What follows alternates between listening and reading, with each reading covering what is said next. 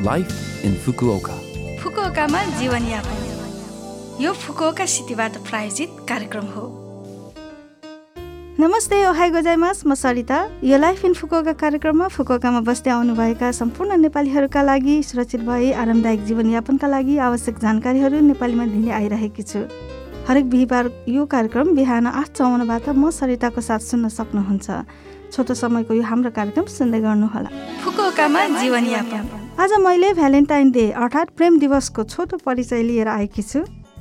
तपाईँहरू प्रायः जसोलाई थाहा नै होला फेब्रुअरी चौध तारिक भनेपछि भ्यालेन्टाइन डे अर्थात् प्रेम दिवस। तेस्रो शताब्दीको रोममा सैनिकहरूको विवाहमा प्रतिबन्ध थियो।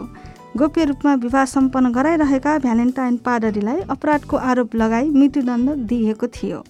त्यस घटना पश्चात भ्यालेन्टाइन डेलाई प्रेमको प्रस्ताव राख्ने दिन भन्ने गरिन्छ।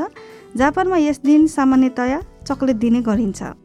जापानको मौलिक संस्कृतिको रूपमा यस दिन अफिसको हाकिम वा सहकर्मीलाई दिइने गिरिचोको त्यस्तै समान लिङ्गको साथीहरूसँग आदान प्रदान गरिने टोमोचोको बाहेक आफ्नै लागि महँगो केही सामान खरिद गर्ने गोहबी चोकोको प्रचलन देखिन्छ। यस अतिरिक्त आजकल कुकिज र म्याकारुन उपहारको रूपमा दिने मानिसहरू पनि बढेर आएको देखिन्छ। भ्यालेन्टाइन डे नजिकै आउँदा सहरका मिठाई पसलहरू व्यस्त हुने गर्छन्। पछिल्लो समयमा हाम्रो देश नेपालमा पनि यो दिवस मनाउनेहरूको सङ्ख्या बढ्दछ। फुकुओकामा जीवनयापन। आज पनि मैले फुकुओका सहरबाट जारी केही सूचनाहरू लिएर आएकी छु। पहिलो सूचना रहेको छ Fukuoka city medical interpreting call सेन्टरको बारेमा। फुकुओका सहरमा विदेशीहरूलाई चिकित्सा संस्थामा जान सजिलो हुने गरी Fukuoka city medical interpreting call सेन्टरको स्थापना गरिएको छ। अस्पतालमा डाक्टरसँग कुरा गर्दा त्यस्तै अस्पतालमा वा अस्पतालको औषधालयमा सिफारिस गरिएको औषधि पाउँदा आदिमा कल सेन्टर मार्फत टेलिफोन अनुवादन सेवा प्रदान गरिन्छ। यो सेवा चौबिसै घन्टा हरेक दिन प्रयोग गर्न सक्नुहुन्छ। फोन नम्बर रहेको छ जेरो नौ दुई सात तिन तिन पाँच चार दुई नौ। फेरि एकपटक जेरो नौ दुई सात तिन तिन पाँच चार दुई नौ अठार भाषाहरूमा उपलब्ध यो सेवा निशुल्क हो।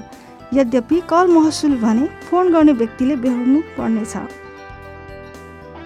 अब अर्को सूचना रहेको छ कोरोना भाइरस सङ्क्रमण रोकथामका लागि अनुरोध। कोरोना भाइरस सङ्क्रमणको सम्बन्धमा प्रत्येक व्यक्तिले सङ्क्रमण रोकथामका आधारभूत उपायहरू अप्नाउनु हुन विनम्र अनुरोध गर्दछौँ।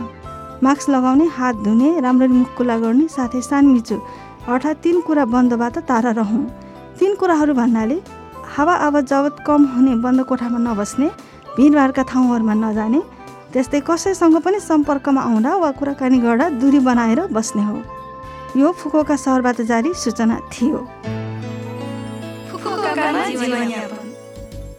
यो हप्ताको लाइफ इन फुकोका कार्यक्रम तपाईँलाई कस्तो लाग्यो? लभ एफएमको होम पेजमा गएर लाइफ इन फुकोका नेपाली भनेर खोजी पोडकास्टबाट पनि यो कार्यक्रम तपाईँको मिल्ने समयमा सुन्न सक्नुहुन्छ। त्यस्तै ब्लगबाट पनि यो कार्यक्रमको बारेमा जानकारी पाउन सक्नुहुन्छ। जान जाने आज श्रेया घोषलको सयौँ काँडा गीत। तपाईँहरू सबैको लागि राख्दै बिदा हुन चाहन्छु। तपाईँको दिन शुभ रहोस्। नमस्ते।